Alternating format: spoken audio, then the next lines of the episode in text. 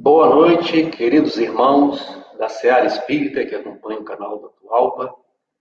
Estamos iniciando a nossa transmissão da noite com a mensagem de hoje, que será caridade para com os criminosos, nosso irmão Jorge Hessen. É, então, eu gostaria de dar uma boa noite ao nosso querido irmão Jorge Hessen. Boa noite, irmão. Boa noite, Adolfo. Prazer estar aqui com você. Vamos então fazer uma pequena leitura de preparação de ambiente do livro Palavras da Vida Eterna, né, do nosso irmão Chico Xavier, psicografia pelo Espírito Emmanuel. É, nessa mensagem de número 140, que se intitula Diante da Justiça. Meus irmãos, que aproveita se alguém disser que tem fé e não tiver as obras? Porventura a fé pode salvá-lo? Tiago capítulo 2, versículo 14. Estranha a norma do homem quando julga possuir as chaves da vida superior, simplesmente por manter a fé como se bastasse apenas convicção para que se realize serviço determinado. Comparemos fé e obras com a planta e as construções. Sem plano adequado, não se ergue edifício em linhas corretas. Note-se, porém, que o aleijão arquitetônico improvisado sem plano ainda serve, em qualquer parte, para albergar os que jornadeiam sem rumo e o projeto mais nobre, sem concretização que lhe corresponda, não passa de preciosidade geométrica sentenciada ao arquivo. Um viajante transportará consigo vasta coleção de croquis pelos quais se levantará toda uma cidade. Mas, se não dispõe de uma tenda a que se abrigue durante o aguaceiro, de certo que os desenhos conquanto respeitáveis, não impedirão que a chuva lhe encharque os ossos. Possuir uma fé será reter uma crença religiosa. No entanto, cultivar a fé significa observar segurança e pontualidade na execução de um compromisso. Ninguém resgata uma dívida unicamente por louvar o credor. À vista disso, não nos iludamos. Asseguremos-nos de que não nos faltará a bondade divina, mas construamos em nós a humana bondade. Por muito alta a confiança de alguém no poder maior do universo, isso por si só não lhe confere o direito de reclamar o bem que não fez. Vamos então fazer uma prece para podermos iniciar a nossa mensagem da noite. Agradecemos a Deus, nosso Pai, as bênçãos, a luz do Evangelho, que essas energias positivas que nos envolvem possam envolver o nosso irmão Jorge Hesse com a palavra da noite, levando essa energia positiva, esse esclarecimento aos lares de todos nossos irmãos. E com a presença dos bons espíritos a nos orientar e com a permissão dos irmãos que dirigem o trabalho e, sobretudo, Deus, nosso Pai, vamos iniciar a nossa palestra da noite dizendo graças a Deus. Irmão Jorge Hessen, a palavra é sua. Obrigado, Adolfo. Muito obrigado pelo carinho, pela acolhida, pela atenção carinhosa. Nós vamos fazer exatamente uma reflexão sobre o capítulo proposto, que nós propomos sobre o capítulo 11, amar o próximo como a si mesmo, considerando aqui esse amor pelos criminosos. É um desafio, porque normalmente tendemos a sermos juízes muito severos diante de criminosos, de vários tipos de crimes que ocorrem no Brasil e no mundo. E aprendemos com o Espiritismo, sobretudo nesse 11 capítulo do Evangelho segundo o Espiritismo, a necessidade de trabalhar em nós, primeiro, o alto amor, porque não há como amarmos alguém, algo, se não aprendermos o alto amor, como Jesus nos ensinou, amar o próximo como a si mesmo. Então, desenvolvendo o alto amor, e é, é muito trabalhoso o desenvolvimento do alto amor, do alto acolhimento amoroso, de trabalharmos isso em nós, para podermos projetar aquilo que conquistarmos em nós, aí nós alcançamos exatamente essa, na perspectiva de amor a todos, e alcançaria os criminosos, inevitavelmente, principalmente como é o tema da noite. A todos, sem exceção, será cedida, isso para nós, para os chamados melhores do que nós, para os que são iguais a nós, para os que estão em condições não tão felizes como talvez estejamos agora, mas sem exceção será cedida uma oportunidade de reparação dos erros, porque os erros ocorrem em nossa vida o tempo todo. Nós somos criaturas imperfeitas e toda criatura imperfeita ela erra. Seria uma incongruência da própria natureza exigir de um ser imperfeito não errar. Então, o erro faz parte da nossa caminhada. Temos que aprender com os erros. Existem erros e erros, mas um ser imperfeito na condição de espírito de terceira ordem nessa escala para chegar até a primeira ordem, nós temos ainda alguns trilhões de anos pela frente com folga. Então, nós estamos falando exatamente dessa necessidade, né?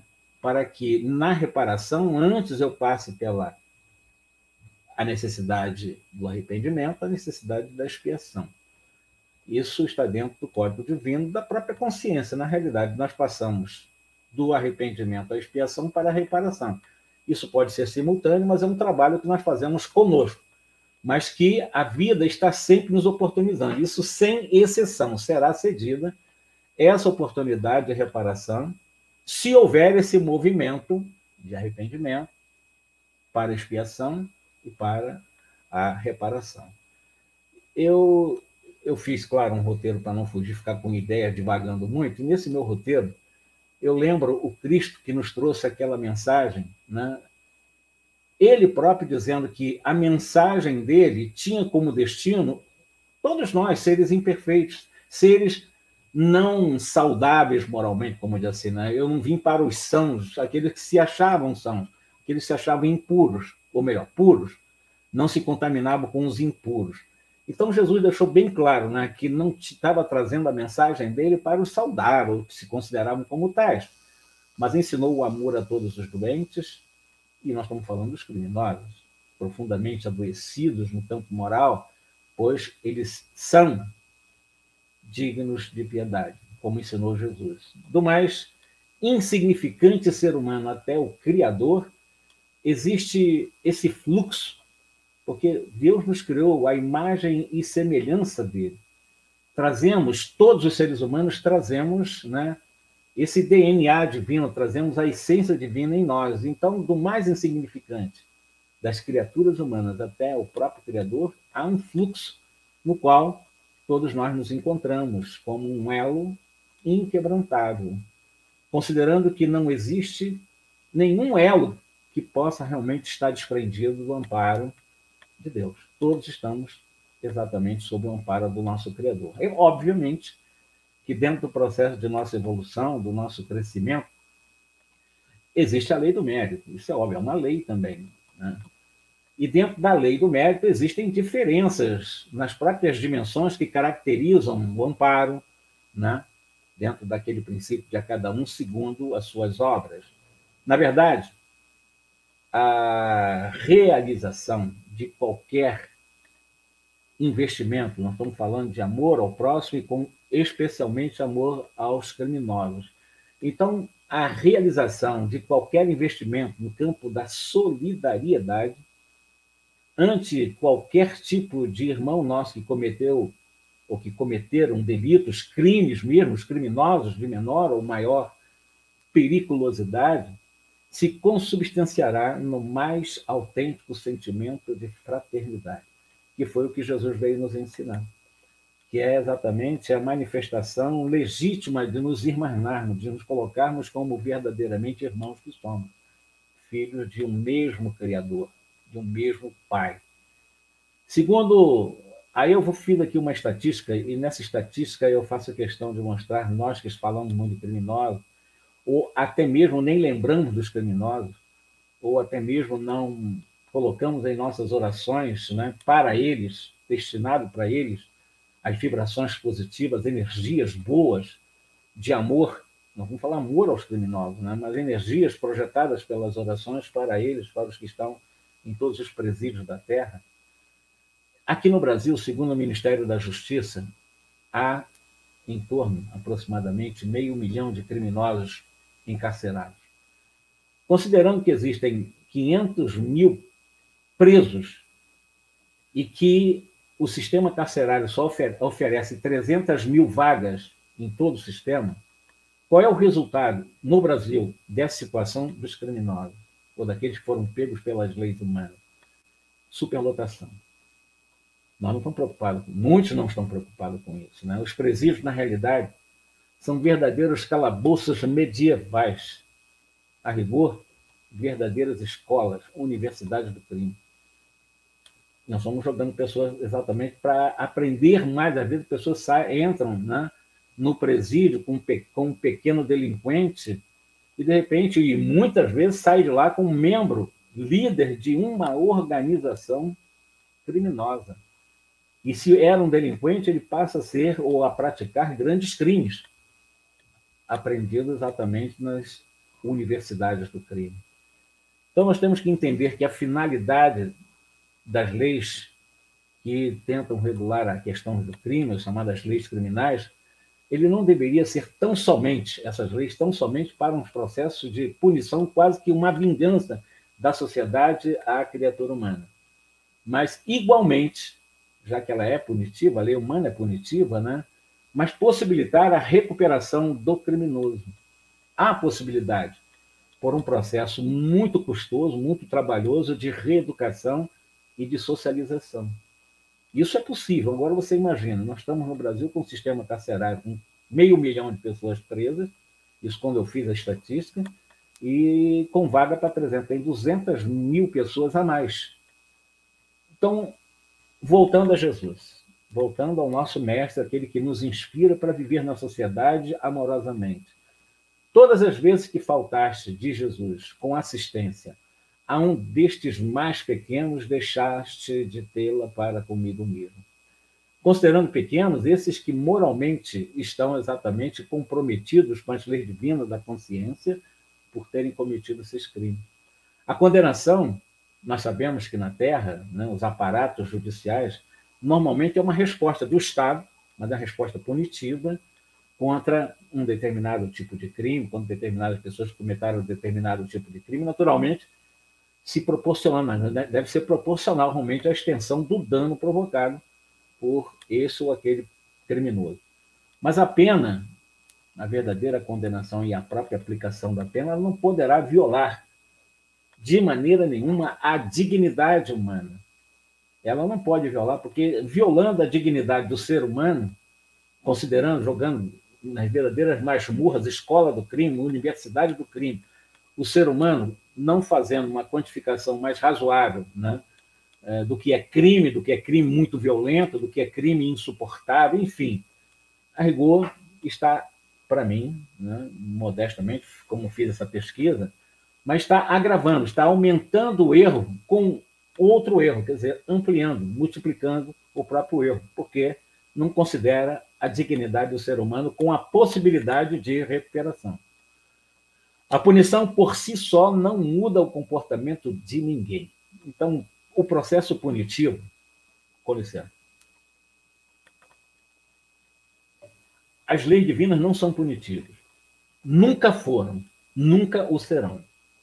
As leis divinas são misericordiosas. A lei de causa e efeito é uma lei que existe vige no universo para que nós, criaturas humanas, nos protejamos de nós mesmos. Então, ela, ela trabalha para que nós nos protejamos de nós. Erramos, ela vem, nos alerta, ela vem, nos corrige, mas nunca com essa característica de punição. A lei de causa e efeito ela não é punitiva. Mas a punição, como eu disse, por si só, ela não muda comportamento. Dentro dessa visão punitiva, não há mudança de comportamento de nenhum ser humano. Normalmente, uma criatura socialmente oprimida, né? uma criatura moralmente, realmente esmagada, um criminoso, é preciso lutarmos com todas as nossas forças, porque somos membros de uma sociedade, para que possamos pegar essas pessoas e tentar reeducá-los, socializá-los, como eu disse anteriormente, para que eles possam compreender e, inclusive, dar mais valor e mais importância à própria liberdade, ou o que nós chamamos de liberdade, porque o loco mais importante da liberdade é a consciência. Mas a possibilidade de eles poderem ir e virem materialmente, né, não ficarem encarcerados. Muitas vezes, nós que julgamos, que pré-julgamos, que condenamos com a nossa ira, com as nossas vinditas, né, com as nossas vinganças que não são justiças, nós somos muitas vezes repreensivos, muito mais culpados ante as leis de Deus do que aqueles a quem nós até negamos o perdão.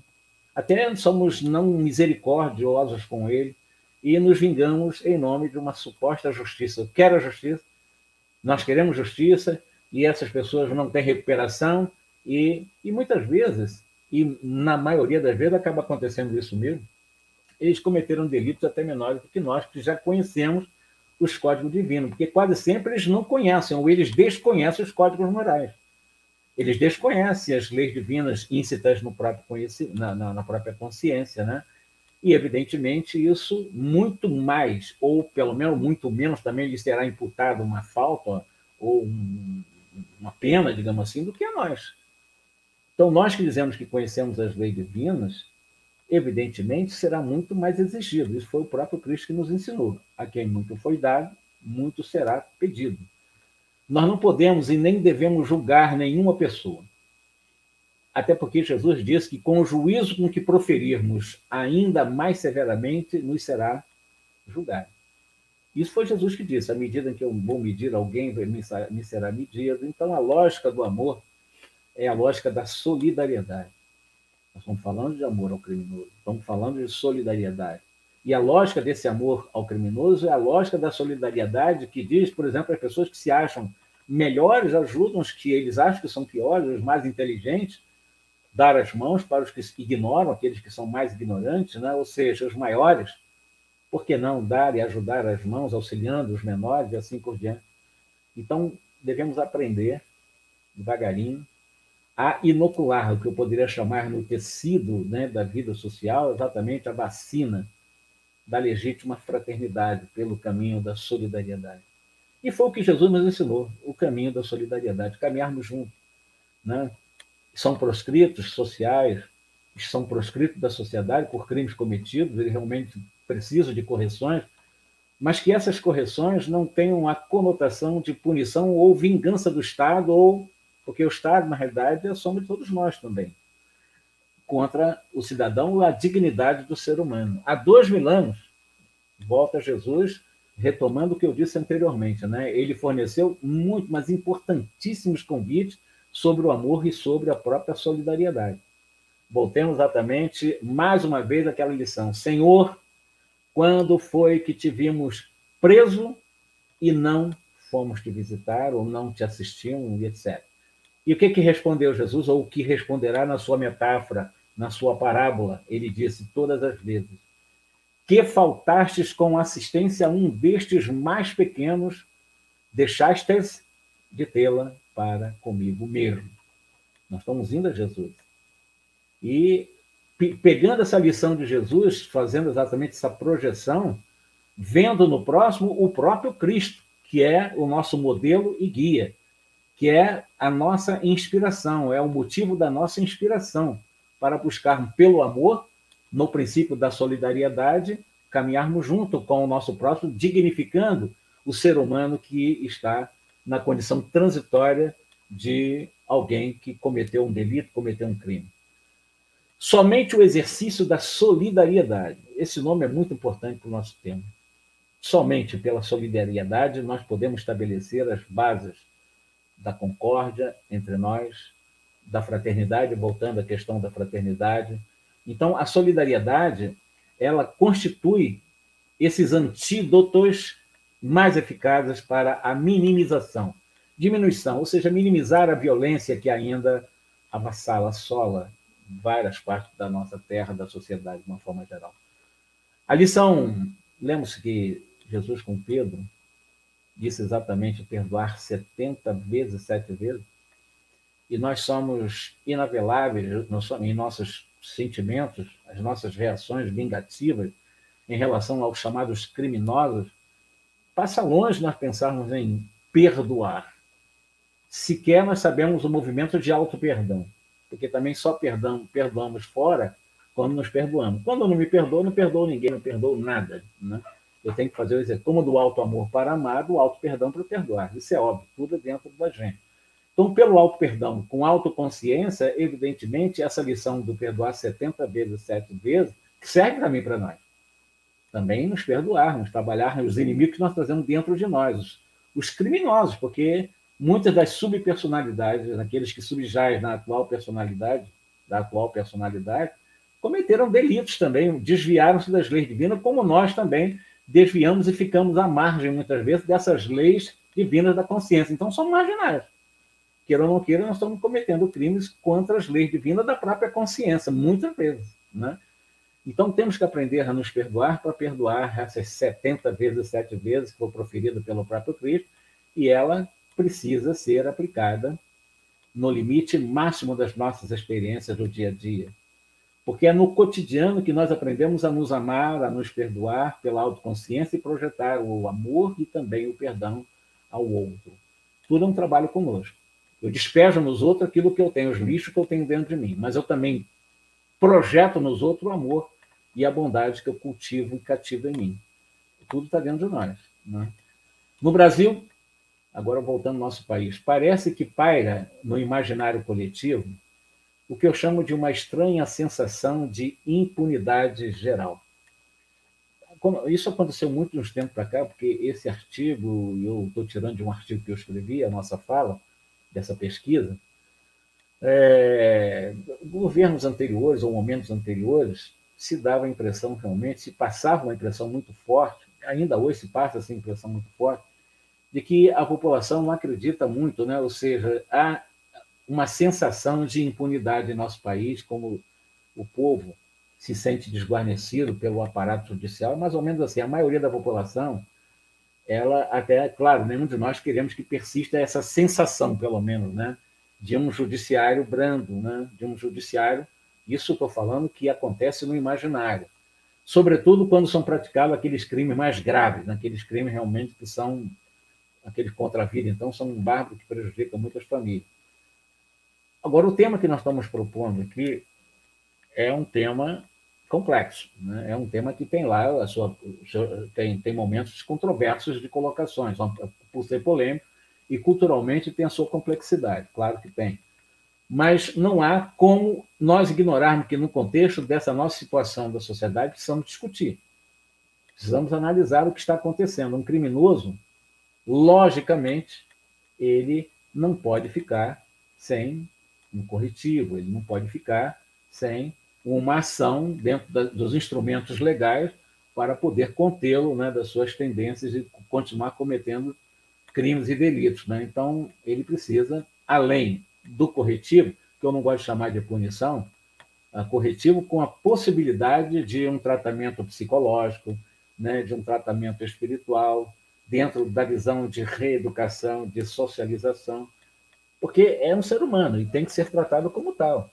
Por pior que ele seja, pior que tenha sido feito o crime, e das famílias que foram alcançadas por, por esses criminosos, como Cristo falou dos 70 vezes, 7 vezes o perdão, isso tem que ser feito. Se não fizer, mesmo a família atingida vai sofrer mais, em dobro. Já perde, muitas vezes, mortes de parente e ainda alimentando né, uma energia extremamente negativa de vingança, porque não consegue perdoar, quer dizer, sofre por duas vezes. Então, o ideal é perdão né? é amor, é o caminho da, da amorosidade. O mandamento maior da lei divina inclui a caridade para com os criminosos, que é o nosso tema que estamos refletindo. Então, por mais difícil, por mais que se exija na complexidade do tema de amor aos inimigos, aqueles que foram alcançados por, por, por um desses criminosos, digamos assim, uma filha estuprada, a pedofilia, existem vários tipos de crimes gravíssimos, é, é, é verdade, né? E, mas por mais difícil que possa parecer, ter este sentimento de caridade diante da violência de certos crimes é necessário. Para o espírita, para o cristão, para aquele que quer realmente se pacificar. Porque a autopacificação é o primeiro movimento do primeiro estágio da consciência com Cristo. Depois vem o segundo, que é a disponibilização, e o terceiro, da autonomia. Mas isso aí leva muitos e muitos anos, talvez muitas encarnações, para chegar ao terceiro estágio, que já seria a autoiluminação. Mas perante a lei de Deus, todos nós somos irmãos, por mais repugnante que seja para alguns essa ideia. Somos irmãos, mesmo que as pessoas chegam, vão, vão, vão, a imagem que é terrível a gente falar isso. Normalmente quando fala de imagem, né, que está no anverso da moeda chamada ser humano, que seria o Adolf Hitler e seus séculos, ele é nosso irmão. Ele tem dentro da sua intimidade essencial a chama de Deus. Ele foi criado à imagem e semelhança de Deus. Em seu, em sua origem, ele também traz o DNA do Criador. Não há como fugir disso. Então, por mais difícil que sejam para nós, permanecemos como irmãos. Isso é simbólico também. Irmãos, porque todos viemos de um mesmo Criador. Esse fluxo inquebrantável, esse elo, embora as leis do mérito, mas esse elo é que nos une, não, não, não há como se desatrelar, porque nós estamos indo rumo à pura e eterna felicidade, como consta na questão 115 do Livro dos Espíritos e nós fomos criados para isso. É um determinismo divino. Por mais que os criminosos possam ser corrigidos, né? É, e eles normalmente acabam desconhecendo o código moral que nós conhecemos, o código de leis que nós conhecemos, as leis divinas da consciência, talvez porque por desconhecer ou por ele mesmo bloquear essa lei divina da consciência e cometer os delitos, mas muitas vezes ele não conhece essa majestade de Deus, essa paternidade divina né, da humanidade. Portanto, talvez ele não consiga nos ver como irmãos. E muitos também não conseguem nos, nos ver como irmãos. Né? Mas nós, que já trazemos esses valores cristãos, esses valores do amor ao próximo, esses valores são extremamente importantes, sabemos que o criminoso é um filho de Deus. Por enquanto, transviado do bem, é bem verdade. E quem de nós também não se transvia quantas vezes a crimes e crimes, que precisa da reeducação e do nosso amor fraternal. Mais do que maneira amar, a forma de eu amar, como é que eu posso expressar o amor? Pelo alto amor. Trabalhando exatamente o alto amor, eu consigo amar um criminoso ou inimigo da sociedade. Mas eu tenho que desenvolver em mim o alto amor. Porque, como eu disse, eles, na maioria das vezes, ou bloqueiam ou desconhecem os códigos morais da consciência, os códigos de leis da consciência. Eles, ou pela ignorância, por atraso no campo da evolução moral, podem até ser inteligentes, mas não têm uma estrutura moral para poder realmente, digamos que, harmonizar com a própria inteligência e mais ou menos manterem-se harmonizados na vida social. Kardec o nosso codificador, ele nos instrui dizendo que amar os inimigos, e isso é importante também nós, com o codificador, analisar. Não é ter uma afeição piegas, né, que não está na nossa própria natureza, ou na própria natureza das nossas energias fluídicas. Então, para Kardec, amar um inimigo é não ter-lhes pelo menos, não, é, não, não, não, pode haver uma afinidade magnética em algum momento criado por nós ou por ele, por ainda estar muito densificado, densificam as suas energias mentais, né? Porque quando você está com um amigo, pessoa que tem as mesmas ideias, que vocês estão, nós estamos no mesmo patamar de ideais, no mesmo esforço continuado para desenvolvermos as virtudes cristãs, nos sentimos bem, nos sentimos um prazer muito grande estar com as pessoas, né? estarmos próximos, conversando, trocando ideia. Com o inimigo, isso tende a não ocorrer. Tende a não ocorrer. É o que Allan Kardec explica. Nós não vamos sentir essa mesma alegria, porque existe uma lei de energias, de magnetismo, que acabam havendo uma certa repulsas magnéticas em algum momento, quando estamos em contato com adversários, com inimigos, etc. Que Kardec lembra tanto para nós. Então, o contato de um inimigo nos faz bater o coração, diz Allan Kardec, de modo muito diferente do seu pulsar ao contato com um amigo. Amar tais inimigos, continua o codificador, é não lhes guardar ódio. O ódio é o amor enlouquecido. Né? Nem estarmos realmente alimentando ou guardando também rancor, ou então desejando vingança. Então, amar os inimigos é pelo menos estar longe desse ódio, desse rancor, dessa vingança. É perdoar-lhes sem pensamentos ocultos e sem condições o mal que causem. Então, o perdão incondicional, ele começa em nós. Né? Isso eu continuo dizendo, não adianta, porque dá a impressão, se eu não me perdoo, ou então me coloco como superior ao quem erra, olha, eu vou te dar o meu perdão. Eu sou bonzinho, eu estou te dando meu perdão, estou dando alguma coisa como se, se realmente ele estivesse me devendo alguma coisa. Mas a coisa não funciona assim. Na realidade, o grande inimigo que existe está dentro de nós. Nós temos que aprender a perdoar esse inimigo, a reconciliar com o inimigo, que são as subpersonalidades que influenciam muito a atual personalidade. Então, mas esse sem pensamento oculto, sem essa racionalização de perdoar os que cometem crime, essa racionalização que nos leva ao alto engano de acharmos que estamos perdoando porque nós estamos sendo generosos, estamos sendo misericordiosos, eu estou te perdoando. É mascaramento de virtude, isso não é virtude, isso não é real. Não, eu perdoo. Não é assim. O processo não se dá assim. O perdão se dá sem pensamentos ocultos, como Dano Kardec. Pelos pensamentos, emitimos as coisas boas para os outros. Mas antes de emitir as coisas boas para os outros, eu preciso emitir as coisas boas para mim. Eu preciso me amar, me respeitar, eu preciso me valorizar, eu preciso ter autoconfiança para que, pela autoconfiança, evidentemente, eu estabeleça todo um quanto, um potencial de forças mentais que eu já construo para mim para projetar nos outros. É amar os outros, ao próximo como a si mesmo, é como disse o próprio Cristo. Né? Então, perdoar sem pensamentos ocultos de que eu sou superior, estou perdoando, estou dando alguma coisa, estou sendo generoso. Nada disso. Isso seria uma falsa virtude. É desejar-lhes o bem e não desejar-lhes o mal. Às vezes, nós até desejamos o mal de forma subconsciente, né? por vingança. Então, o desejar o bem é exatamente o contraponto, quer dizer, o inverso da não virtude, que é o desejo do mal. Então, quando nós conseguimos fazer esse trabalho, mas verdadeiramente tem que pagar, não, tem, não somos nós, somos juízes. Existe um aparato judicial que faz esse trabalho dentro dos seus limites, nas leis humanas, profundamente punitivo. Mas se todas as punições corrigissem a sociedade, não teriam mais marginais na sociedade já há milênios mas continuam os marginais e os crimes continuam sendo cometidos. Por mais que se puna, ainda os crimes continuam sendo cometidos. Não é pela punição, é pela correção, pela reeducação, como nós dissemos. As leis divinas não são punitivas, são educativas, são reeducativas. Educativas nos momentos probacionais, reeducativas quando erramos na prova. Aí temos que entrar no processo de reeducação. É socorrê-los em si apresentando ocasião. Muitas ocasiões nós temos de socorrê-los. Se não, com uma palavra amiga, com um aperto de mão, com um abraço fraterno, pelo menos com uma oração, como eu disse, orar pelos presídios, pelos presidiários, né? É uma forma de socorrer. Isso é o Allan Kardec nos lembrando também.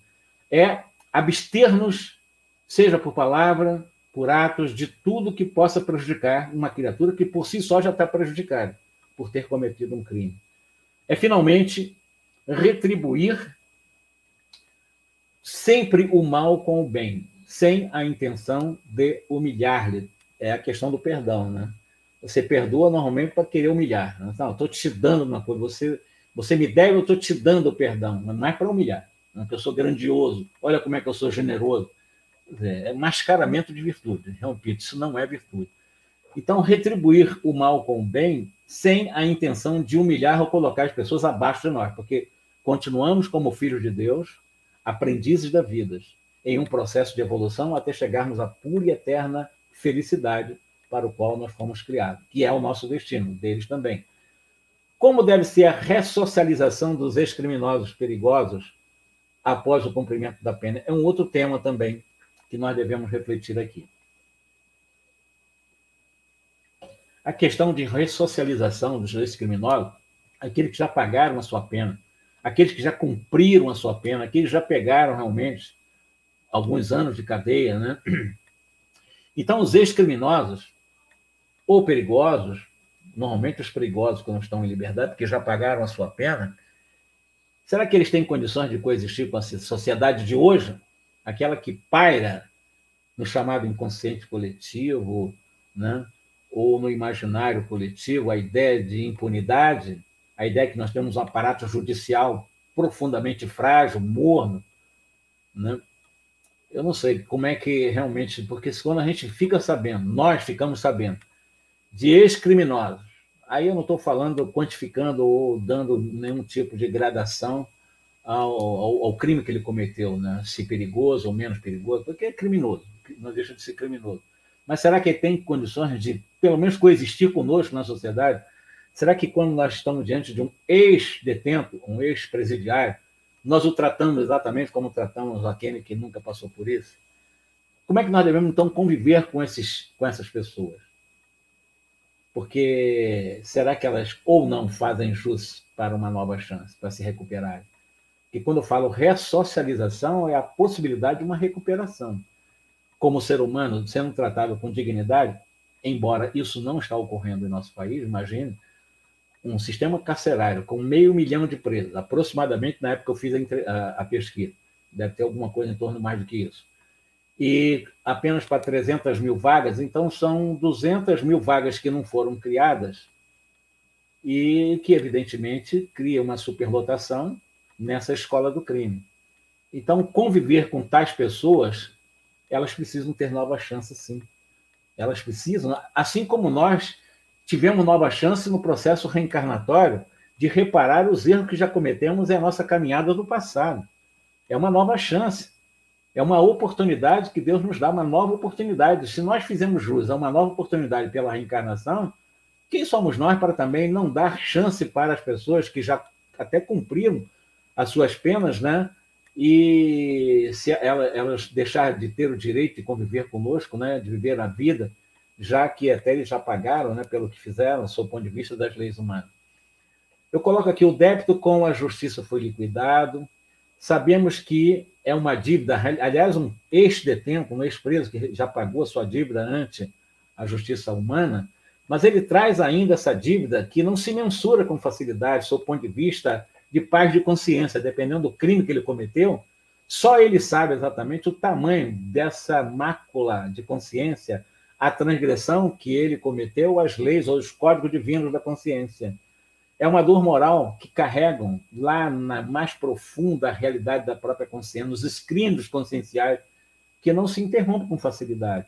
Né? A própria condição de ex-presidiário acaba afetando também a reconstrução para uma vida sadia no dia a dia, no cotidiano. Por exemplo, esses ex-detentos, como é que tem sido ou tem ocorrido as inclusões formais de trabalho. Não temos notícia de muitas é, inclusões em relação a eles voltarem ao mercado de trabalho, até porque há muito desemprego também nesse momento no Brasil. Mas a questão também do lazer, onde eles estão, olha, ex-detento e tal, tem aquela mácula que deve ser uma coisa terrível. Quer dizer, já pagaram e continuam pagando porque a sociedade não consegue conviver com aqueles que nós achamos que não fazem jus a uma nova chance. Né? Então, até com a própria família a essas discriminações. A dificuldade de ressocialização é um problema enfrentado por todos os ex-detentos, independentemente do crime cometido. Por exemplo, ao ser concedido a liberdade a um ex-preso, ele esbarra em vários tipos de preconceitos né, da nossa sociedade, que, como eu disse, que não está preparado para recebê-lo. Por exemplo, no Brasil, aqueles que vêm do sistema prisional é um eterno condenado. Ele sai, já pagou sua pena, e carrega um rótulo estigmatizado de ex-presidiário, por exemplo, na própria cédula de identidade, que acaba sendo, no meu modo de pensar, uma desonra para, uma, para a dignidade de um ser humano. Então, ele já traz na cédula de identidade exatamente esse rótulo de ex-presidiário. Está lá. Consta na sua identidade. Então, sem oportunidade no mercado de trabalho, um ex-presidiário que já pagou exatamente a sua pena, ele acaba perdendo as opções de subsistência, porque nós não amamos o criminoso, né? e acaba avistando na própria retorno ao crime né, uma das poucas alternativas para continuar se mantendo. Então, nós acabamos ajudando, infelizmente, a ele se manter no crime. O preceito da sociedade contra as pessoas que se cometeram delito acaba estimulando a criminalidade. É, eu vou encerrar aqui, mas antes de encerrar a nossa fala, eu vou fazer uma reflexão rápida para encerrar é, do livro Jesus no Lar. Quem gosta de anotar, anote Jesus no Lar. Existe um capítulo em que Jesus ele deu uma lição maravilhosa naqueles círculos mais íntimos dos seguidores daquela primeira hora, dos tempos apostólicos, né? E em uma dessas lições ele, ele vai narrar para Filipe, que era um pescador, um idoso, um velho pescador lá de Cafarnaum, e que ficava muito encantado com os ensinamentos do Cristo. Então, Filipe, desculpa.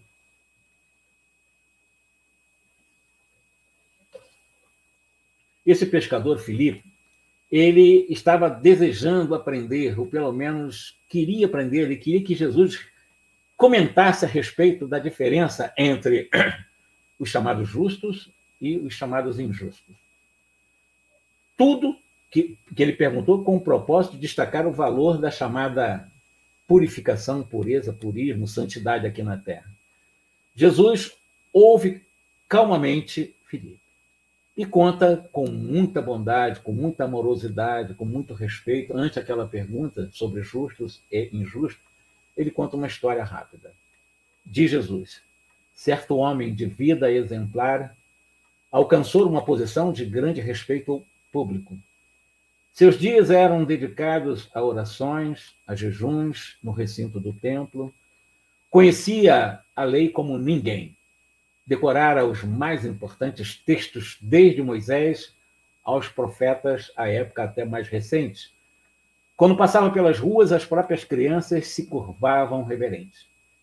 Alimentava-se de forma comedida, vestia túnica sem mancha e evitava falar com qualquer pessoa considerada impura. Aconteceu, no entanto, que uma grande peste atingiu uma cidade próxima de Jerusalém, conta Jesus. Então, um anjo do Senhor desceu à terra para socorrer necessitados e doentes em nome da divina providência. Naturalmente, o anjo do Senhor precisava de mãos humanas através das quais pudesse trabalhar em benefício dos enfermos, dos doentes que foram cansados pela epidemia.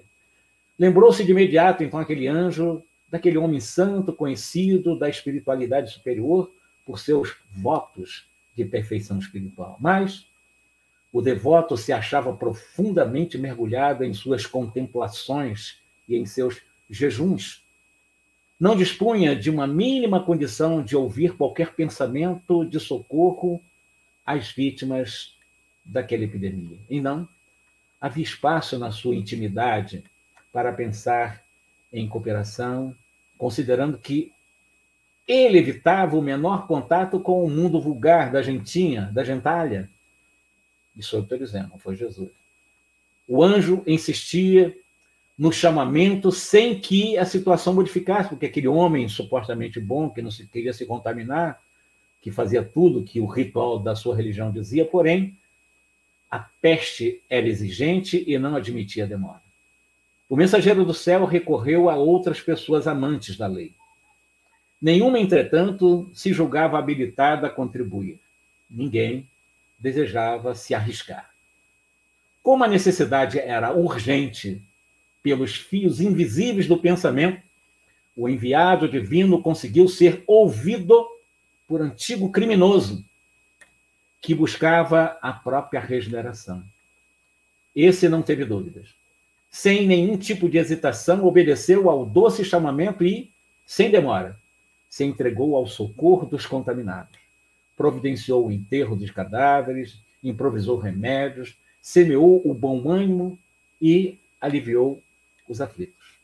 Dessa forma, conquistou para si sólidas amizades do céu, adiantando-se de maneira rápida no caminho do paraíso. Os presentes registraram uma pequena história do Cristo né, entre a admiração e o desapontamento. Foi então que Jesus explicou que a virtude é sempre grande e venerável, mas a virtude não deve ser cristalizada à maneira de uma joia rara, sem proveito nenhum. O amor cobre a multidão dos pecados e deve inspirar o serviço santificante. Independentemente da mácula de criminoso, de justo e injusto, Jesus nos dá aqui uma lição extraordinária, porque dos supostos bonzinhos, puros, aqueles né, que acham que são incontamináveis, esse espírito bom encontrou num ex-criminoso que estava querendo se regenerar toda uma predisposição ao trabalho ao próximo no momento de muita urgência e fez com que ele acelerasse né, o seu processo rumo a essa pura e eterna felicidade para o qual todos nós fomos destinados. Uns vão mais rápidos, outros menos rápidos, por rebeldia, etc, etc. Que Jesus, na realidade, quando ele vai terminar essa fala, ele diz assim: os pecadores laboriosos e convertidos ao bem encontram uma companhia dos anjos muito antes que os justos e ociosos, algo em que devemos pensar ao examinarmos a nossa própria conduta. Terminando, os pecadores laboriosos, criminosos que trabalham, que estão convertidos ao bem, encontram a companhia dos bons espíritos muito antes daqueles que acham que já estão em companhia deles, mas não fazem nada, vivem apenas de contemplação e de ociosidade em relação ao trabalho, né? Meu irmão Adolfo, eu acho que o nosso o tempo foi 45 minutos de exposição. E ficamos por aqui desejando para todos uma ótima noite, para vocês pessoalmente também uma noite muito feliz. Obrigado, Jorge, pelas suas palavras, pela reflexão da noite, que todos nós aí possamos fazer essa, essa reflexão, né? Cada dia a gente aprende um pouquinho, né? A gente traz para dentro de nossos corações e tenta trazer para os nossos hábitos, né? Nossa conduta, vai tentando se transformar buscando nosso melhoramento, né? Então a gente tem que ouvir, tem que procurar sintonizar e procurar se transformar, né, em uma pessoa melhor, buscando realmente as atitudes, né, como é, você mesmo colocou aí do nosso irmão, né, é, mesmo que seja pecador, criminoso, mas busca atitude de renovação. Então cada um de nós cabe aí fazer a sua renovação também. É, vamos então fazer a nossa prece de encerramento, agradecendo né, a Deus é, a oportunidade de estarmos aqui com o nosso irmão Jorge, trazendo esses ensinamentos para os nossos lares, que possamos cada vez mais multiplicar essas luzes com os nossos familiares, nossos irmãos que habitam conosco, transformando o nosso ambiente do lar um ambiente de paz, de serenidade, em companhia dos bons espíritos, sempre buscando nos auxiliar. Mais uma vez agradecendo a, a espiritualidade amiga e com a permissão do alto, sobretudo Deus nosso Pai, nós vamos encerrar nossa transmissão dizendo graças a Deus. Obrigado, Jorge. Obrigado. Né? Nos despedimos e para fazermos a nossa, o nosso encerramento, antes, vou deixar aqui né, a, o aviso do nosso irmão Ivaldo, né, vai fazer aí um, uma live conosco, programada aí para o dia 9 de novembro, né, às 20 horas. Nós teremos o prazer né, de receber o nosso irmão Divaldo em aniversário da casa os 60 anos do atual. Nos despedimos em paz, dizendo graças a Deus. Graças a Deus.